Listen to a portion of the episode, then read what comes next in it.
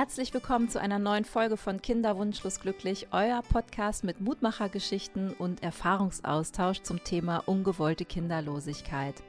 Habt ihr schon mal was vom Aschermann-Syndrom gehört? Also ich wirklich bis dato noch nicht, bis sich jemand gemeldet hat und gesagt hat, hey, ich habe deinen Podcast entdeckt, ich habe alle Podcast-Folgen hintereinander weggehört und habe festgestellt, ich muss dir meine Geschichte erzählen, weil ich glaube, es gibt ganz viele Frauen, vielleicht auch in dem Fall, die eventuell die ähnlichen Symptome haben und es gar nicht wissen, dass sie vielleicht vom Aschermann-Syndrom betroffen sind, so wie es bei mir nämlich auch war. Ich wusste es selber lange nicht. Hätte mir vorher jemand erzählt, dass es das überhaupt gibt, dann wäre ich vielleicht früher mal auf die Idee gekommen, danach zu fragen. Und umso schöner ist es, dass sie es jetzt hier tut. Ich habe jemanden zu Gast und sie, ich freue mich wirklich sehr. Sie kommt aus der Nähe von Hamburg, sie ist Tierärztin, 37 Jahre alt. Ihr Name ist Steffi und sie erzählt uns ihre wirklich sehr berührende Geschichte in dieser Geschichte kommt aber auch das Thema Fehlgeburten vor. Also wenn euch das triggert, dann solltet ihr vielleicht die Folge überspringen. Ich würde mich trotzdem freuen, wenn euch diese Geschichte Mut macht, denn ich denke, Steffi ist da wirklich ein super Beispiel, wie es sein kann, wenn man sich erstmal überhaupt nicht traut, über sein ganzes Thema zu sprechen und plötzlich rausgeht und sogar bei mir im Podcast damit landet. Und ich freue mich wirklich, wenn ihr mir auch eure Geschichte erzählen wollt, auch gerne erstmal privat unter uns und vielleicht ja dann später auch in meinem Podcast. Ihr könnt mir einfach eine E-Mail schreiben unter kinderwunschlosglücklich at gmail.com oder eine direkte Nachricht bei Instagram auf meinem Instagram-Kanal kinderwunschlosglücklich. Jetzt will ich euch nicht länger auf die Folter spannen, was es mit dem Aschermann-Syndrom auf sich hat. Wenn ihr mit Steffi Kontakt aufnehmen wollt, könnt ihr mir auch ebenfalls schreiben. Und ich wünsche euch jetzt wirklich ein schönes Zuhören mit der wahnsinnig tollen Steffi und ihrer Geschichte. Herzlich willkommen zu einer neuen Folge von Kinderwunschlos glücklich. Heute mit einem Gast aus der Nähe von Hamburg. Sie ist 37, Tierärztin, leider auch ungewollt kinderlos geblieben. Und mit ihr möchte ich heute über einen sehr interessanten Aspekt sprechen, den sie später auch erst erfahren hat, warum sie eventuell keine Kinder kriegen kann, nämlich das Aschermann-Syndrom. Herzlich willkommen, Steffi. Hi. Ja, ich freue mich, dass ich bei dir sein darf und dass ich meine Geschichte bei dir immer mal erzählen darf. Ja, es ist total spannend, weil äh, als du von dem Aschermann-Syndrom im Vorgespräch so ein bisschen erzählt hast, waren mir noch ganz viele Sachen neu und ich bin so richtig in deine Geschichte so reingesogen worden. Und äh, vielleicht magst du einfach selber mal kurz anfangen zu erzählen, wie es bei dir überhaupt angefangen hat, dass du dich mit dem ganzen Thema Kinderwunsch und warum werde ich nicht schwanger beschäftigt hast. Ja, das kann ich gerne mal machen. Also mein Mann und ich haben halt völlig normal angefangen, nach ja, Kindern zu planen und haben gesagt, komm, lass uns jetzt loslegen. Ähm, das war vor, vier, vor drei Jahren, genau vor drei Jahren haben wir angefangen. Eigentlich fing es gleich tatsächlich mit der ersten Komplikation an, dass ich extremste Blutungen bekommen habe und keiner so richtig wusste, was das halt, warum ich so extreme Blutungen habe und ähm, dann ja auch recht zügig ähm, überwiesen worden bin im Notfall ins Krankenhaus zur Stoppung dieser Blutung. Und auch da wusste man noch nicht, was los ist. Und ähm, bei der Nachkontrolle einen Tag nach der OP, ähm, um diese Blutung zu stoppen, die da aus der Gebärmutter kommt, hat man festgestellt, dass ich ein submuköses Myom habe was halt ja, Myome sind ja bekannt bei Frauen, das haben ja tatsächlich viele, die liegen nur an unterschiedlichen Stellen, mal auf der Gebärmutter, mal in der Gebärmutter, also äh, in der Muskelschicht der Gebärmutter oder eben direkt in der Schleimhaut der Gebärmutter. Und bei mir war das halt in der Schleimhaut der Gebärmutter. Da hat man dann diesen Knoten gesehen, der schon fast drei Zentimeter groß war. Und da blutete das halt immer fröhlich raus. Und meine Frauenärztin hat daraufhin gesagt, als sie das gesehen hat, da müssten wir mal gucken, ob wir das nicht entfernen lassen müssen. Ähm, ich bin dann tatsächlich in dem Zyklus darauf schwanger geworden. Ich vermute mal, dass durch diese Ausschabung, die ich notfallmäßig hatte, um die Blutung zu stoppen, eben ähm, dass die da was so weggekratzt haben, dass die Gebärmutter eine Chance hatte, Schleimhaut drüber zu legen und dann war Ruhe. Und da hat sich tatsächlich was eingenistet, hatte aber eben keine Chance und ich habe es in der neunten Woche verloren. Und daraufhin hat meine Frauenärztin gesagt, jetzt müssen wir halt mal was dagegen tun. Und so bin ich dann auch gleich in die Kinderwunschklinik gekommen zu einem Professor, der sich lange Zeit mit Myomen beschäftigt hat. Und der hat mich halt weiter überwiesen in eine andere Frauenklinik. Und dieses Myom wurde im Abstand von sechs Monaten zweimal operiert, weil sie es halt nicht rausgekriegt haben, also beim ersten Mal nicht vollständig äh, entnehmen konnten. Und ich hatte halt lange Zeit immer noch diese extremsten Blutungen. Und als ich dann im Dezember die zweite OP hatte, im Dezember 2019, konnte man es komplett entfernen. Und dann hatte ich relativ normal eine, im ersten Monat darauf eine Periode, wo ich sage, ja, vier Tage, wow, endlich was, was ja mir, ähm, was so normal ist. Und ähm, dann zeichnete sich aber eben schon ab, dass es immer weniger wurde. Also ich hatte dann drei Tage lang nur eine Periode, dann nur zwei Tage lang und dann eigentlich immer nur einen Tag lang. Und ich war regelmäßig bei den Kontrollen bei meiner Frauenärztin und die hat immer gesagt, da baut sich keine Gebärmutterschleimhaut auf. Irgendwie passt da was nicht. Und ähm, sie hatte aber auch noch nie von diesem Aschermann-Syndrom gesprochen. Sie hat halt immer nur gesagt, wir warten mal noch ab, vielleicht muss sich der Körper noch erholen. Und das blieb halt über ein Jahr so, so dass sie letztes Jahr im Sommer dann halt ihren, das erste Mal diesen Verdacht äußerte, das könnte Aschermann sein. Und auch erst dann habe ich mich das erste Mal damit beschäftigt, weil ich bis dahin nicht wusste, dass es überhaupt sowas gibt. Weißt du denn, ähm, woher das Aschermann-Syndrom kommt? Also es ist ja so, dass man dann davon ausgeht, oder nein, anders, es hat ein Arzt damals entdeckt, dass man nach dem Wochenbett ja auch häufig ausschaben musste. Und dieser Arzt hat äh, tatsächlich Rückschlüsse gezogen, dass viele dieser Frauen danach gar nicht mehr schwanger geworden sind und hat festgestellt, dass man vielleicht ein bisschen vorsichtiger damit umgehen sollte, wenn man im Wochenbett ausschabt, diese, diese typischen Ausschabungen, die man halt macht. Und man geht davon aus, dass äh, Gebärmutter-OPs und auch Ausschabungen dazu führen, dass wenn die Gebärmutter Schleimhaut in der Tiefe verletzt wird, ähm, nicht mehr in der Lage ist, neue Gebärmutter-Schleimhaut zu bilden. Also es, es kommt zu Verwachsungen und zu Vernarbungen und äh, somit ist eine Einnistung einer Eizelle absolut unmöglich. Und deswegen reden wir heute nochmal sehr besonders darüber, weil ich könnte mir vorstellen, dass Frauen vielleicht auch schon mit Sternengeburten zu tun hatten, ja, wo es dann auch um das Thema Ausschabung geht oder auch mit Biomen. Das ist ja tatsächlich mittlerweile auch nicht ungewöhnlich mehr. Und vielleicht, wenn Sie nicht immer noch nicht wissen, was könnte eine Ursache sein oder mit den Symptomen sich gerade sehr vertraut fühlen, wenn Sie dir zuhören, dass Sie vielleicht Ihre Ärztinnen und Ärzte mal auf das Aschermann-Syndrom ansprechen. Deswegen reden wir da heute sehr intensiv drüber. Und ich freue mich, dass du deine Geschichte erzählst und auch deine Erfahrungen teilst. Ja, unbedingt. Und deswegen, also ich habe ja auch lange zugehört und äh, deinem Podcast gefolgt und der hat mir ja so unheimlich geholfen, auch tatsächlich anzufangen, darüber zu reden, ähm, und nicht eben mit der Geschichte im stillen Kämmerlein zu verbringen. Und ich finde es so wichtig, ähm, weil mich hat nie einer, nicht einmal über dieses Aschermann aufgeklärt. Und das ist auch etwas, was mich immer noch extrem beschäftigt. Ähm, in dieser Frauenklinik, wo ich war, zweimal zu diesen Myom-OPs, nicht einer hat was dazu gesagt. Nicht einer hat was bei den Ausschabungen gesagt. Äh, es ist ja, äh, ich finde es unverständlich, dass man darüber nicht aufklärt, weil so selten ist das, glaube ich, nicht. Mhm. Und umso besser, dass du es jetzt tust. Und ich war so sehr, sehr, gerührt, als du mir das erzählt hast, dass du meinen Podcast entdeckt hast und alle Folgen äh, schon gesuchtet hast, quasi ja. gebinged.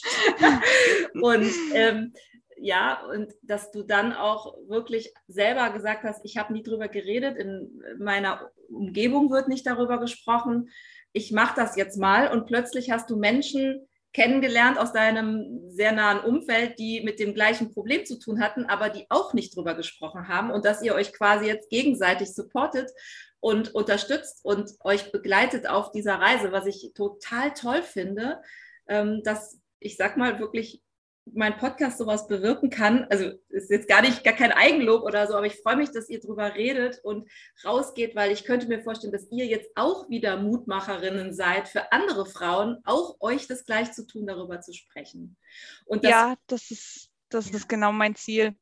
So toll, wirklich. Ja. über dieses Aschermann-Syndrom dann auch vor allem zu sprechen, weil ich könnte mir wirklich vorstellen, dass viele Frauen wirklich ähnliche Symptome haben, aber auch noch nie von Aschermann gehört haben und jetzt dadurch, dass du darüber sprichst, mal gezielt beim Arzt nachfragen. Vielleicht ist ja auch nichts, vielleicht ist es ja auch was anderes, aber wenn es was ist, dann hast du vielleicht heute an dieser Stelle den Stein des Anstoßes gegeben. Das finde ich super. Danke dir.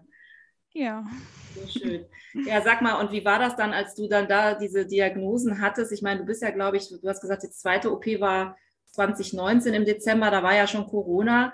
Da kann ja dein Mann wahrscheinlich nicht unbedingt mit ins äh, Krankenhaus äh, gekommen sein und so. Wie ist denn dein Mann dann damit umgegangen äh, mit dieser Diagnose? Der hat sich ja auch wahrscheinlich Kinder gewünscht.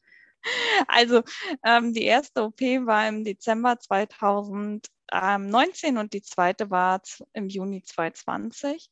Und mein Mann war immer tatsächlich der starke ja, den, den, also wie der Mann halt typisch immer denkt, der muss immer der Starke sein. Und ähm, ich, der hat schon sehr mit mir mitgelitten, definitiv, und hat versucht, das nicht sehr an sich ranzulassen um mich nicht noch mehr ja, zu verunsichern, mir vielleicht Druck zu machen. Er war immer an meiner Seite und hat gesagt, es ist völlig egal, welchen Weg wir gehen, denn zwischendurch war es schon so, dass ich mich psychisch durch diese Blutungen dermaßen am Ende war, dass ich eben auch gesagt habe, nehmt mir einfach diese Gebärmutter raus. Ich kann nicht mehr. Das ist einfach kein Leben mehr mit diesen Blutungen ähm, so dass es ja für uns eh dahin gewesen wäre mit äh, Kinderwunsch, aber so weit war ich dann auch schon. Und er meinte halt auch, ich gehe jeden Weg mit dir. Also ähm, dass ich möchte, dass du wieder glücklich bist und dass du dich wieder wohlfühlst und dass du ja wieder lächeln kannst. Ähm, ich unterstütze dich, wo du kannst. Und da hat er halt schon versucht, immer an meiner Seite zu stehen. Hm. Ihr habt ja dann auch nochmal eine Sterngeburt verarbeiten müssen. Mhm. Wie kam es denn dazu? Weil du hast ja erzählt, eigentlich warst du mit dieser Diagnose Aschermann schon so weit zu sagen, also es geht ja eigentlich jetzt gerade gar nicht mehr, dass ich überhaupt noch schwanger werde. Und was ist dann genau. trotzdem passiert? Wie ist das gekommen? Also im Juni, äh, genau im Sommer 2021 hatte meine Frauenärztin ja diesen Verdacht Aschermann dann ähm, ja erwähnt und somit war für uns eigentlich klar, das bedeutet ja eigentlich Unfruchtbarkeit, dass es deswegen auch gar nicht funktioniert. Und ähm, sie meinte halt, dass es da Spezialkliniken gibt, die auch sowas nochmal versuchen könnten zu operieren.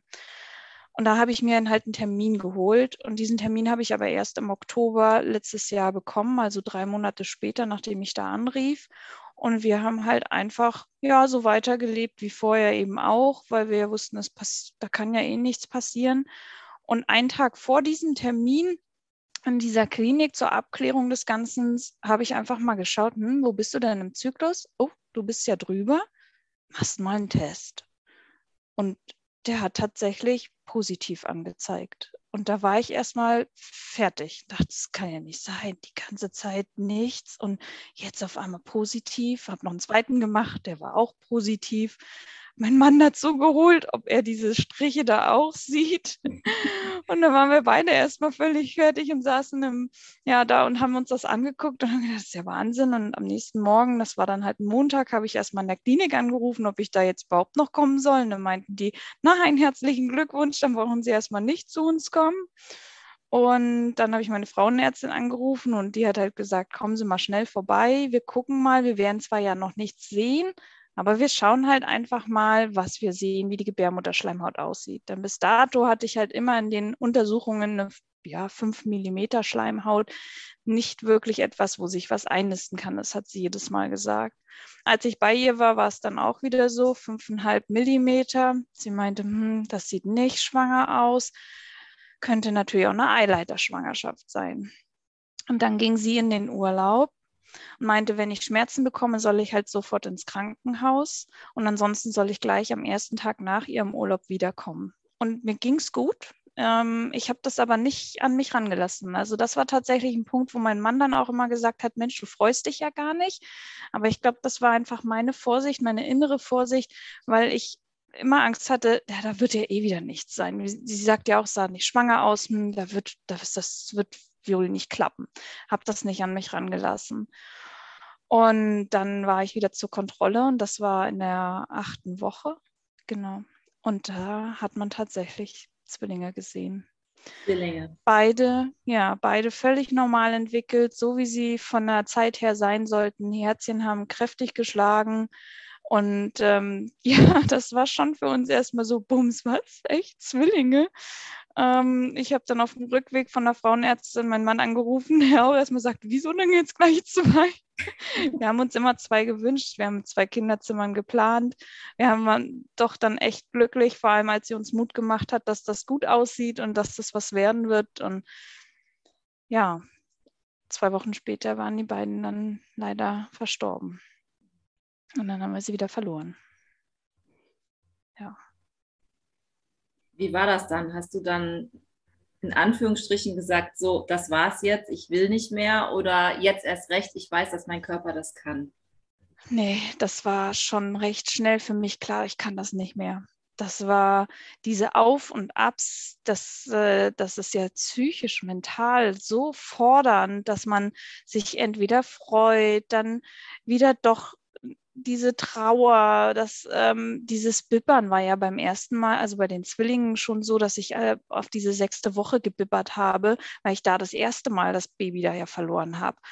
Und diese Angst, dann ist man endlich über diese sechste Woche hinweg und dann denkt man sich so, okay, das hast du schon mal geschafft, okay, wie geht's jetzt weiter? Und dann ist man in der achten Woche, dann sieht alles gut aus und zwei Wochen später ist wieder alles, ist alles wieder vorbei. Und ich, ich ähm, ich war ja dann eben auch, ich musste dann ja auch tatsächlich wieder zur Ausschabung ins Krankenhaus. Und da hat die Chefärztin auch zu mir gesagt, dass dieses Aschermann-Syndrom schon sehr, sehr, sehr wahrscheinlich ist und dass das wohl auch der Grund ist, weshalb ähm, diese ja, die Föten da verstorben sind, weil die halt an diesen Vernarbungen ja irgendwo angedockt haben und eben nicht ausreichend durchblutet werden, um groß zu werden. Sobald die ins Wachstum gehen, sagt sie, werden die das nicht schaffen. Ähm, und ich weiß also, dass ich ohne diese Aschermann-OPs, die es ja als mögliche Behandlung gibt, niemals eigentlich ein Kind ähm, in mir groß ja oder eben neun Monate tragen kann. Und äh, diese OPs schaffe ich nicht mehr. Also jetzt in den letzten Jahren, ja in den letzten drei Jahren schon allein ähm, fünf Ausschabungen an der Gebärmutter oder mit den OPs, mit den Myom-OPs, das, ich kann das nicht mehr. Ich, mhm. ich ertrage das nicht mehr. Denn diese Behandlungsmöglichkeit für das Aschermann-Syndrom wären halt weitere drei bis vier. Ich habe auch gelesen, Frauen haben teilweise mehr als fünf OPs gehabt, in Abstand von drei Monaten jeweils. Ähm, das ist schon wieder eine ganz schöne Tortur. Und das läuft auch nicht immer komplikationsfrei. Meistens bekommt man da so einen Katheter, so einen Ballonkatheter eingesetzt, damit die Gebärmutterschleimhaut bloß nicht aneinander kommt, um nicht wieder miteinander zu verwachsen und zu verkleben. Und diese Ballonkatheter rutschen halt ganz gerne auch mal raus. Mhm. Muss man immer wieder neu einsetzen und man muss viele Hormone wieder schlucken. Das ist ähm, ja für uns war das klar, das ist jetzt nicht mehr unser Weg. Das, ähm, auch da hat mir der Podcast wieder sehr geholfen, den, den, das, das innere Bauchgefühl darauf zu hören, wann man einfach nicht mehr kann und wann man nicht mehr will. Und ähm, das, ja, da, da, ist halt, ich glaube, da sollte man drauf hören, definitiv. Boah, ich habe gerade wirklich Gänsehaut, wo du das gesagt hast. Genau, weil ich kann mich noch gut daran erinnern, wenn man einfach nicht mehr kann und diesen Punkt zum ersten Mal so richtig spürt, weil man ihn mal zulässt. Weil meistens macht man einfach immer weiter, weiter, weiter. Mhm. Und das ist so ein schrecklicher Moment im ersten mhm. Augenblick und gleichzeitig ist es so ein befreiender Moment. Es hat so beides, ne? Ja. Also da ist man plötzlich wie ein neuer Mensch, wie so eine Geburt, oder? Ja, schon. Also das, das hilft einem unheimlich, doch wieder mal ein bisschen positiv nach vorne zu blicken. Ähm, was es halt für mich nur schwierig macht, ist, wenn man dann von außen doch nochmal ähm, gesagt bekommt, ja, wollt ihr es nicht nochmal versuchen? Wollt ihr nicht noch einfach weitermachen? Und wenn ihr es einfach weiter versucht und das ist ja alles nicht so einfach. Da steckt ja so viel mehr dahinter, als es einfach weiter zu versuchen. Denn dann wird man vielleicht doch wieder schwanger, was eh schon ein Sechser im Lotto ist. Ich meine, das war bei uns wahrscheinlich ein Zehner im Lotto, wenn man es so nimmt, dass wir Zwillinge hatten. Und zu wissen, dass die immer wieder ja nicht ja, absterben werden, weil sie halt nicht ausreichend versorgt werden mit dem, was sie brauchen. Ähm, da, da, kann man nicht einfach weitermachen. Das geht halt nicht. Haben denn diese drei Kinder jetzt insgesamt, wären es ja drei Kinder schon gewesen, drei mhm. Sternkinder, haben die bei euch einen Platz in der Familie? Ja, immer.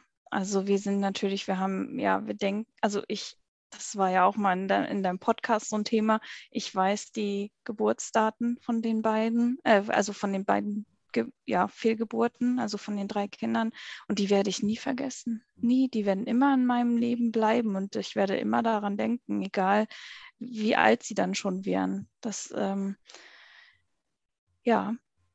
Und dein Mann, wie geht der damit um? Also er weiß die, ähm, die Geburtsdaten nicht aus dem Kopf und ich glaube, das ist auch so ein Schutzmechanismus und ich finde das auch völlig in Ordnung. Ja, also ich würde das niemals von ihm verlangen. Aber uh, es ist ja noch nicht ganz so lange her bei uns. Es war ja eben erst Ende letzten Jahres. Ähm, er knabbert da schon noch unheimlich mit. Äh, vor allem, wenn wir halt noch Kinder sehen, also ja, Eltern mit Kindern oder eben in der Nachbarschaft, wenn wieder neue geboren werden. Und wir dann halt auch überlegen, ja, wir hätten uns dieses Jahr halt auch gefreut. Und hatten damit ja auch irgendwie schon wieder festgerechnet. Er wollte auch ja losfahren, sofort in Kinder, also im Babyladen und schon ein bisschen was besorgen.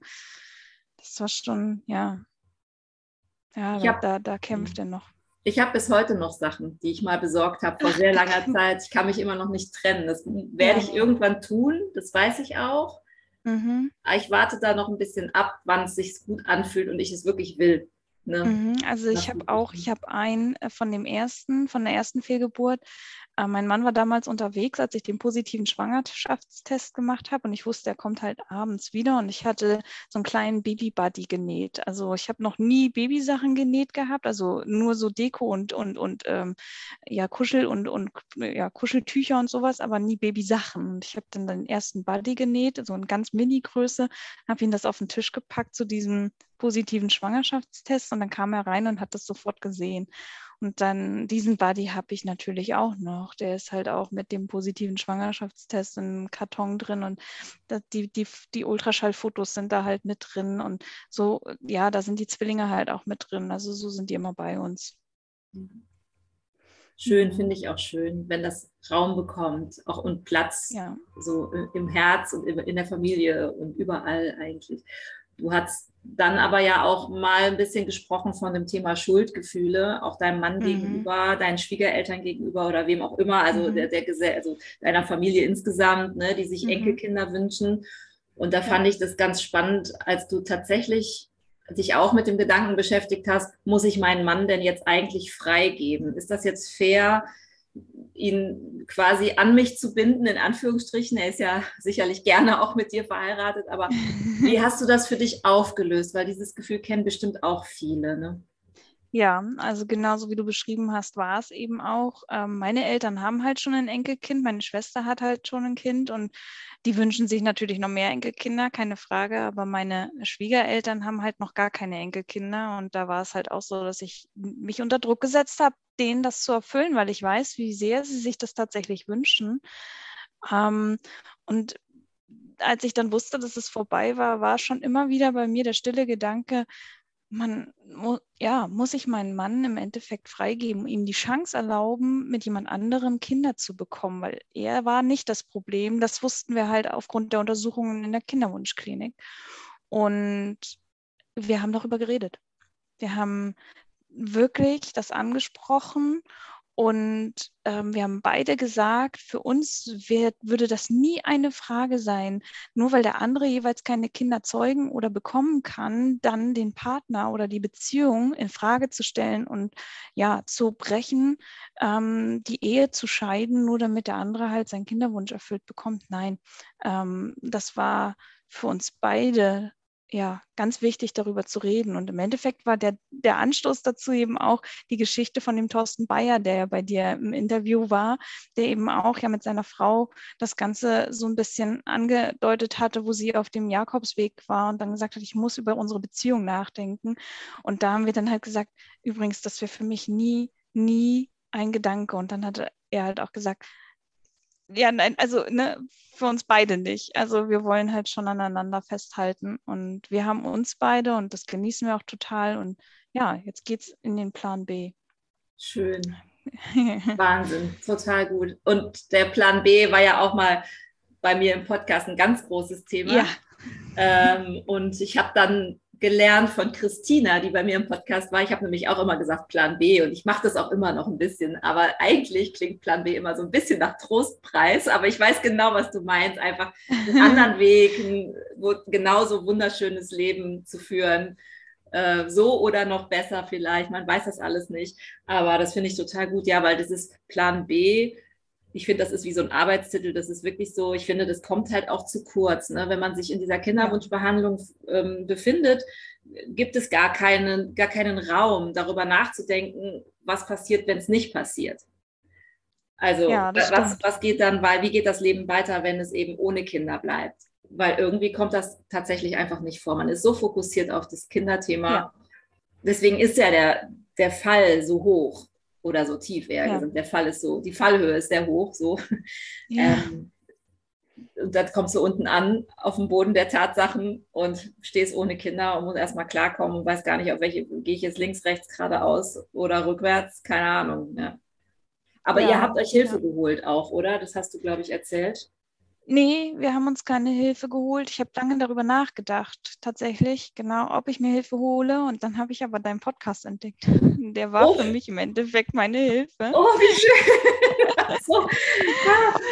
ja, das war tatsächlich so, dass ich, ähm, also mir geht es mittlerweile ja wirklich deutlich besser. Ähm, am Anfang habe ich wirklich noch überlegt, ob ich mir nicht tatsächlich noch Hilfe hole. Ähm, jetzt ist es aber tatsächlich schon so, dass ich denke, ich brauche diese Hilfe nicht mehr. Aber dein Podcast war es halt eben, so anzufangen, darüber zu reden. Dann, wie gehe ich mit welchen Gedanken um? Was sage ich Menschen, die mir irgendwie komisch kommen? Und auch die Fragen tatsächlich, die teilweise gestellt wurden, die ja echt ein an die Nieren gehen, wie, warum willst du denn Kinder? Kinder sollen nicht der Punkt sein, der dein Leben glücklich macht. Dazu sind Kinder nicht da. Das tut schon erstmal richtig weh. Also das, das geht schon mitten ins Herz. Aber dann darüber nachzudenken, warum man halt eigentlich Kinder möchte. Bei mir war es dann halt schon so, dass ich unheimlich gerne kleinen Wesen irgendwas zeige und beibringe. Und sage, guck mal, da ist der Wurm und der läuft da jetzt und der sucht, der gräbt sich jetzt in die Erde ein und da ist sein, sein Zuhause und solche Sachen. Das hätte ich, ich hätte unheimlich gerne ein kleines Kind, ähm, ja, den, den ich vorpräge, zum Beispiel später Tierärztin zu sein. Also nicht, dass die das müssten, ja, gar nicht. Aber ja, sowas halt irgendwie. Das, ähm, ja, und Familie ist tatsächlich, äh, ich tue mich schwer mit dem Begriff Familie, nur mit meinem Mann und, und ich. Ja, wir sind ja auch irgendwo Familie, aber wir sind halt, ja, Familie besteht in, in, in der Definition ja schon irgendwo aus Eltern und Kindern. Und das ist schon, ja, da tue ich mich schwer mit. Mhm. Familie zu sagen. Also mein Mann und ich halt, ja. Oder nein, mein Mann und ich und unsere Vierbeiner. Ich glaube, dann sind wir schon Familie. ja, ich sage ja auch immer, äh, Haustiere sind kein Ersatz für Kinder, Nein. aber sie sind eine wunderbare Familienergänzung. Also ich ja. habe auch welche und ich will sie nicht missen. Und ähm, je mehr, desto besser. Ich finde auch, ähm, das ist einfach toll. Das ist schon eine genau. Dann habe ich das falsch verstanden mit der Hilfe, weil ich habe macht dir nichts. Ich habe gedacht, ihr habt euch Hilfe geholt, ähm, aber du hattest was von der Selbsthilfegruppe erzählt. Bezog sich Ja, das war die Aschermann-Gruppe, genau. Ach so. Genau, genau. Es gibt im ähm, Internet, das kann ich dir ja dann auch nochmal schicken, äh, die Links, dann kannst du das vielleicht ja in die Shownotes setzen, ja. weil die ist halt wirklich, die ist halt echt super. Da sind wirklich nur ähm, Aschermann betroffene Frauen drin und die erzählen, wie ihre, ähm, ja, wie ihr, wie ihre Behandlungen abgelaufen sind, wie die OPs waren, wo die waren. Also die allermeisten fahren tatsächlich nach Hamburg zu dem Professor Nugent. Ähm, es gibt auch eine Seite, die ist unheimlich informativ für Aschermann, wo halt auch steht, dass es weltweit eigentlich nur fünf Spezialisten so wirklich gibt, die komplette Aschermann-Syndrome lösen können. Also das ist schon, ja, das sind schon wirklich wenige. Und von daher fahren viele Frauen auch aus, aus, aus dem Ausland hier nach Hamburg dann zu dem Professor Nugent. Und da sind halt viele drin, die eben auch schreiben, wie es nach ihren OPs war, ähm, wie die Geburten abgelaufen sind, wenn sie denn schwanger geworden sind, ob sie da Komplikationen hatten und machen sich gegenseitig Mut. Und ähm, so kann man sich da halt auch ein bisschen informieren, noch zusätzlich über das Ganze. Super. Hm. Wie seid ihr heute aufgestellt? Ich meine, bei euch ist es jetzt auch tatsächlich noch alles nicht ganz so lange her. Wie geht es euch heute?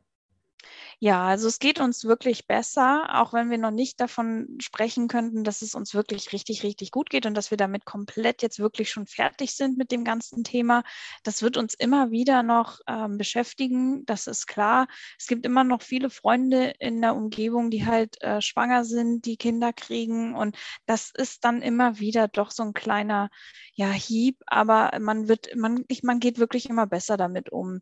Ähm, ich habe eine kleine Maus, die die ich mir gerne immer wieder zur Seite nehme von Freunden. Die ist jetzt gerade mal ein Jahr alt und ähm, ja, wenn ich das brauche, dann, dann hole ich mir die kleine Nase und das ist schon immer süß, wenn man hinkommt und sie einem die Arme schon entgegenstreckt und sagt, so, oh, ich will dahin, ich will dahin. Das ist schon echt putzig.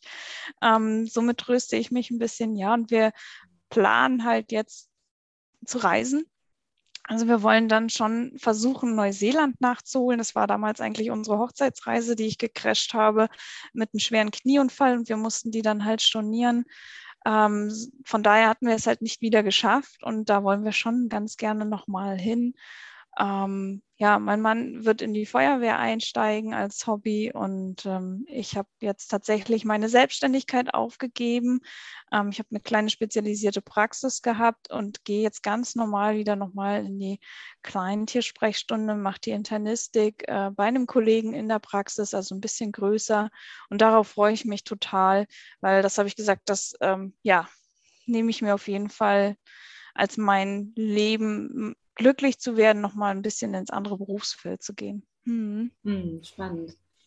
Hast du es denn schon wirklich so ganz abgeschlossen oder könnte es vielleicht sogar sein, dass du sagst, so in einem Jahr, ich denke nochmal über die OP Aschermann, für, also gegen das Aschermann-Syndrom nach? Nein, nein. M -m. Also nein, schon bevor, also als, die, als wir diesen Termin hatten im Oktober, habe ich mir gesagt, ich möchte den nur noch zur Abklärung haben. Ich möchte einfach von dem bestätigt haben, dass es so ist und ähm, hätte mich natürlich nochmal beraten lassen, wie die Erfolgsaussichten insgesamt in letzter Zeit so waren. Aber eigentlich stand für mich vom Bauchgefühl her schon fest, ich möchte diese OPs nicht mehr. Und das habe ich meinem Mann halt auch gesagt. Und da hat er eben auch gesagt, ich gehe mit dir jeden Weg, das ist völlig in Ordnung. Ähm, ich kann das komplett nachvollziehen, wenn du sagst, du möchtest keine weitere OP mehr.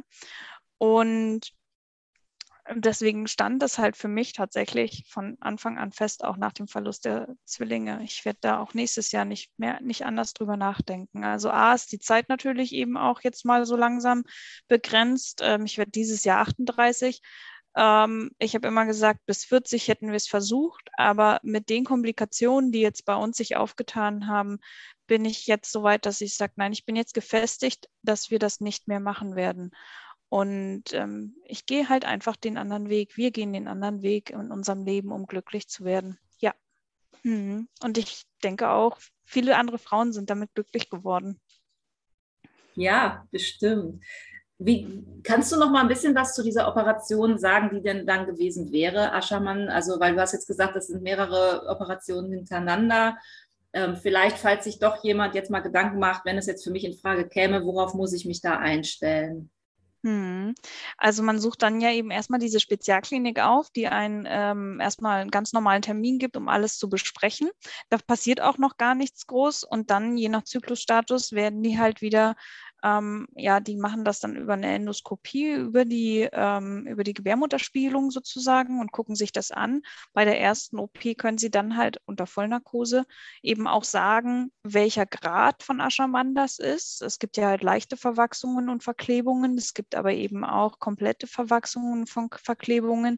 Und je nach diesem Grad muss man dann eben, also die lösen in den, in dieser OP lösen die ganz vorsichtig diese Vernarbungen wieder. Und deswegen ist es so wichtig, dass das halt wirklich spezialisierte Fachleute sind, also wirklich spezialisierte Gynäkologen, ähm, weil man sonst damit noch mehr Schaden verursachen kann, weil man eben dann, ja, ich sag jetzt mal, noch mehr Aschermann machen kann.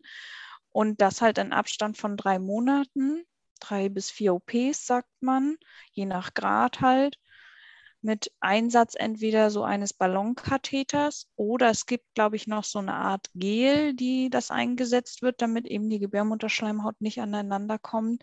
Und viele Frauen müssen dann auch noch für drei Monate Hormone schlucken, damit die Gebärmutterschleimhaut in der Entwicklung wieder angeregt wird. Ja. Und dann muss man hoffen, dass das ähm, klappt und sich die Gebärmutterschleimhaut tatsächlich wieder regenerieren kann und über die ganze Gebärmutter ähm, aus, ja, auskleiden kann und über die restlichen Verwachsungen noch drüber geht. Ja, das ist halt schwierig. Und wie sind da so die Erfolgsaussichten? Hast du da so eine grobe Zahl? Habe ich leider noch nicht rausbekommen. Also ich, ich würde mal fast ich, ich weiß es nicht genau. Also was man so liest, ist fast 50-50, glaube ich. Also manche Frauen haben Glück und kriegen ein bisschen Gebärmutterschleimhaut zusammen und bekommen dann ein Kind. Und ich habe auch in der, in der Selbsthilfegruppe gelesen, dass viele dann halt adoptiert haben. Mhm. Ja. Also ein Appell an alle, die das jetzt mal für sich in Erwägung ziehen, fragt bei eurem Arzt mal genau danach, wie sind die Erfolgschancen. Das ist ja sowieso mein Tipp immer, egal was ihr macht fragt vorher mal nach den Erfolgschancen, damit ihr auch einfach ein bisschen ein Gefühl ja. dafür bekommt, äh, wie realistisch ist das, was ich davor habe. Ähm, genau, weil wir das häufig einfach zu wenig hinterfragen. Ja. Genau. genau. Nicht, dass ich euch davon abbringen will, das machen zu lassen. Im Gegenteil, ich will einfach nur, dass ihr gut informiert seid. Und ja, ich finde sowas immer ganz wichtig. Genau, also ich möchte da auch niemanden von abhalten. Für mich ist das halt mein Weg, weil ich habe halt einfach jetzt ja zu viel OPs hinter mir, dass ich, also es ist ja auch immer kein schönes Gefühl. Man ist ja so ausgeliefert. Man, man, man muss alles mit sich machen lassen. Man hat keine Kontrolle mehr über sich selber. Und ich finde dieses, das, das, ähm, ich weiß nicht, also ich glaube, das macht keiner gerne. Nee, mit Sicherheit nicht. Wie lange ist denn dann nachher so die Regenerationszeit? Also sagen wir mal, du wärst jetzt äh, 38, würdest das machen drei bis vier Zyklen. Also man muss da schon mal so ein halbes Jahr mit Sicherheit einplanen. Dann bist du acht einhalb. Dann musst du sehr wahrscheinlich noch ein bisschen Regenerationszeit. Also da geht ja auch Zeit ins Land, was für uns ja häufig eine große Rolle spielt. Weißt du das ungefähr? Ja, also wenn man so drei bis vier OPs eben ansetzt mit drei Monaten ähm, Abstand, dann hat man schon mal ein ganzes Jahr, was man planen muss, definitiv. Und dann soll man ja wohl nochmal drei Monate im Anschluss meistens diese Hormone nehmen, worunter man auch nicht schwanger werden kann. Also, und dann fängt man halt wieder an. Ähm, dann also, weiß man ja auch nicht, ob es gleich klappt. Das na klar, also man sollte sich das auch schon mal vorher bewusst machen, so roundabout ein bis anderthalb Jahre ist man erstmal damit beschäftigt. Ne? Genau.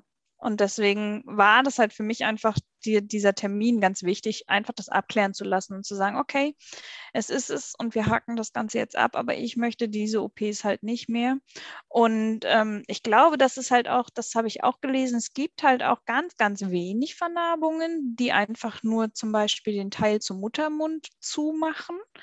Ähm, und die Frauen eigentlich sonst eine normale Periode hätten, aber das dann nicht mehr abbluten kann und deswegen keine, keine Periode mehr haben, dann ist es wohl einfacher. Dann brauchen die manchmal nur ein oder zwei OPs. Also es ist ganz unterschiedlich und ich glaube, deswegen sollte dann jede Frau, die den Verdacht hat, sich da dann abklären lassen beim Spezialisten. Hm. Gibt es denn so eine Art kleiner Schnelltest, den man im Rahmen von einer Kinderwunsch erst Beratung oder von den ersten Untersuchungen mitmachen lassen kann, äh, der schon auf Aschermann hindeuten kann?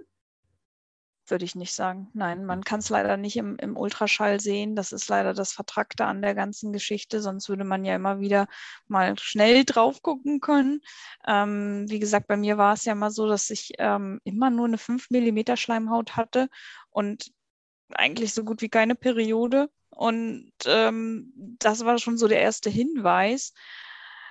Und dann sollte man halt das abklären lassen, aber das geht halt, wie gesagt, nur mit einer Gebärmutterspiegelung. Hm, also wie bei Endometriose eigentlich auch, ne?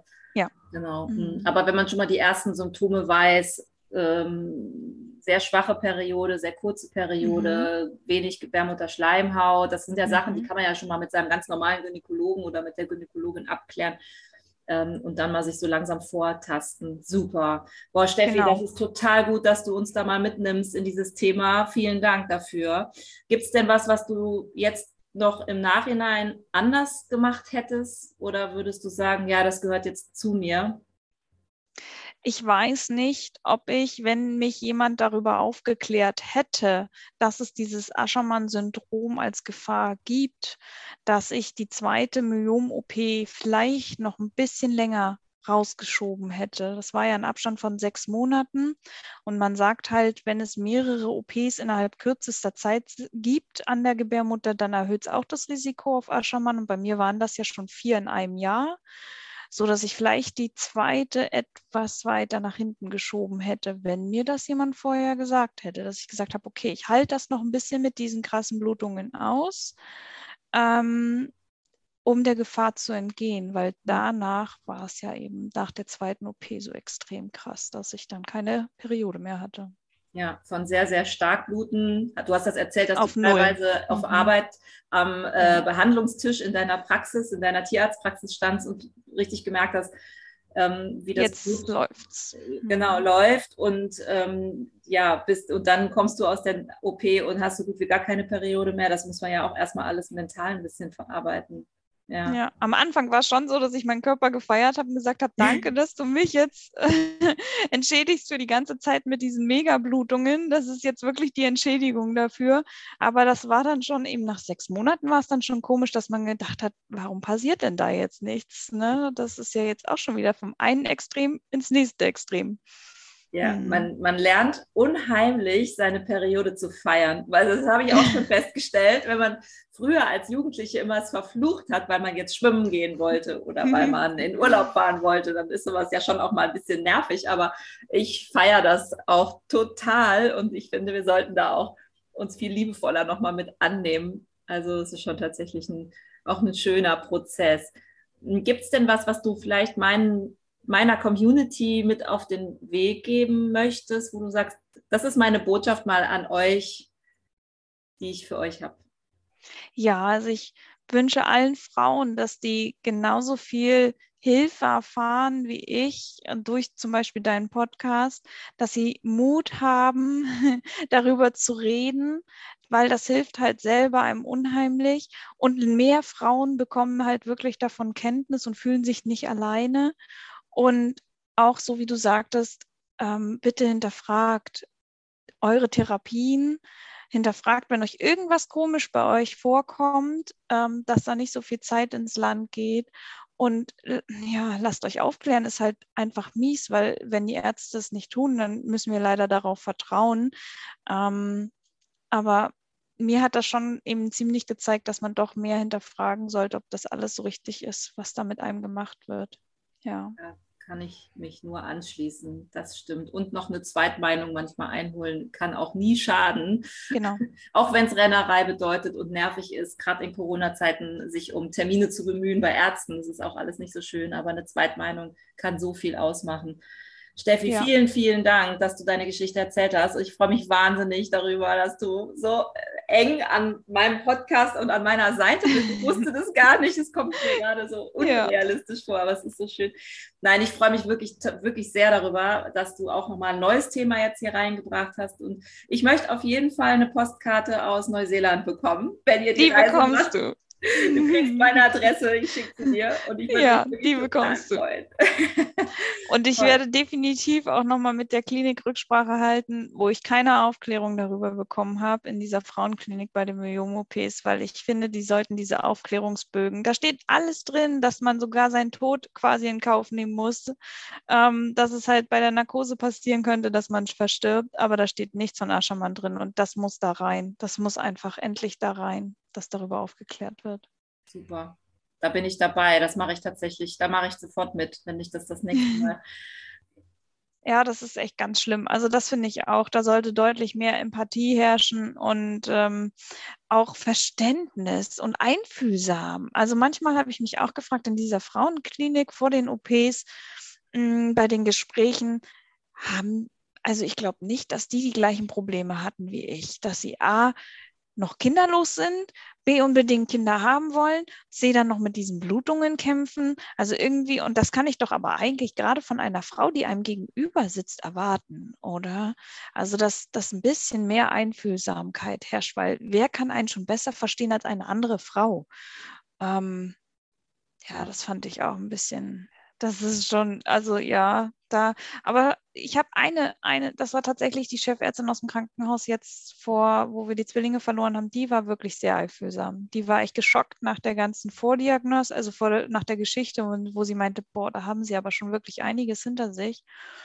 Und die hat sich richtig lange Zeit genommen. Ähm, die war auch echt einfühlsam. Der tat das richtig leid, das hat man auch gemerkt. Also da muss ich sagen, die hat sich wirklich im Krankenhaus die Zeit dafür genommen. Das fand ich schon mega nett. Hm.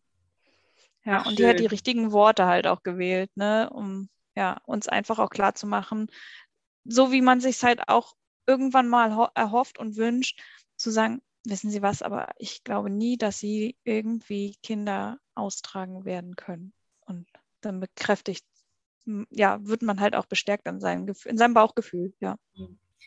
Steffi, danke, dass du in meinem Bitte. Podcast warst und danke, dass du rausgehst mit deiner Geschichte, dass du anderen jetzt auch, glaube ich, ganz viel Mut machst und Aufklärungsarbeit leistest und auch in deinem nahen Umfeld ja offensichtlich schon auf ganz Ja. große offene Ohren gestoßen bist. Das finde ich so toll und ich hoffe, wir hören noch ganz viel von dir. Wie kann man mit dir Kontakt aufnehmen? Bist du bei Instagram oder hast du eine Webseite? Nein, beides leider nicht. Aber ähm, du kannst es ja so machen, dass wenn jemand Kontakt mit mir aufnehmen will, gibst du ihm einfach meine E-Mail-Adresse weiter. Mhm. Und dann kann ich mit demjenigen ja weiter Kontakt halten. Genau. So können wir es gerne machen. Also schreibt einfach, wenn ihr mit Steffi Kontakt haben wollt, schreibt einfach mir eine E-Mail unter kinderwunschschlussglücklich at gmail.com oder auf meinem Instagram-Kanal auch unter kinderwunschschlussglücklich, äh, jeweils mit UE. Und dann leite ich das alles an Steffi weiter und ihr kommt in Kontakt. Und die Selbsthilfegruppe für das Aschermann-Syndrom, das verlinke ich dann tatsächlich nochmal in die Show Notes. Vielen, vielen Dank. Ich wünsche dir ein wunderschönes Wochenende. Ja, danke, das wünsche ich dir auch. Und danke nochmal, dass ich hier sein durfte. Und ich hoffe, dass ich genauso vielen Frauen ja Mut und Hoffnung gemacht habe, ja, mit diesem schwierigen Thema umzugehen, darüber zu reden und sich dadurch tatsächlich wieder selber noch ein bisschen Hilfe zu holen, wie ich bei dir erfahren habe. Danke, das hast du mit Sicherheit und ich freue mich, dass du diesen Weg jetzt gehst. Danke, dass du da bist. Ich drück dich. Ja, bitte. Dann tschüss. Ja, was für eine Geschichte. Die nächste Folge Kinderwunschlos glücklich kommt in zwei Wochen und ich bin jetzt gerade immer noch sehr, sehr ergriffen auch von dem, was Steffi erlebt hat und wie sie es erzählt. Und vor allem bin ich so dankbar, dass sie meinen Podcast auch zum Anlass genommen hat, selbst über ihre Geschichte zu sprechen und sogar jetzt in meinem Podcast als Gast ist, um anderen Frauen, anderen Menschen, anderen Männern auch Mut zu machen, rauszugehen mit ihrer Geschichte. Sprecht drüber, redet drüber. Sie hat es ja selbst erlebt, dass als sie angefangen hat, über ihre Geschichte zu sprechen, hat sie mit so vielen Menschen plötzlich Kontakt bekommen, die ähnliche Themen haben, die ähnliche Probleme haben, die aber auch nicht drüber geredet haben. Und ähm, das ist wirklich faszinierend. Sobald man anfängt, das Thema tatsächlich so auch ein bisschen vorsichtig nach draußen zu tragen, kommen ganz viele Menschen auch aus dem nahen Umfeld plötzlich auf einen zu und sagen, hey, mir geht's genauso. Ich bin dir sehr, sehr dankbar, dass du rausgehst mit deiner Geschichte. Also traut euch. Und ihr könnt auch einfach erstmal, wenn euch das hilft, mit mir über eure Geschichte sprechen. Auch erstmal vertraulich natürlich. Schreibt mir einfach eine E-Mail auf kinderwunschlosglücklich.com oder schreibt mir eine Nachricht, eine direkte Nachricht über meinen Instagram-Kanal, der heißt Kinderwunschlosglücklich.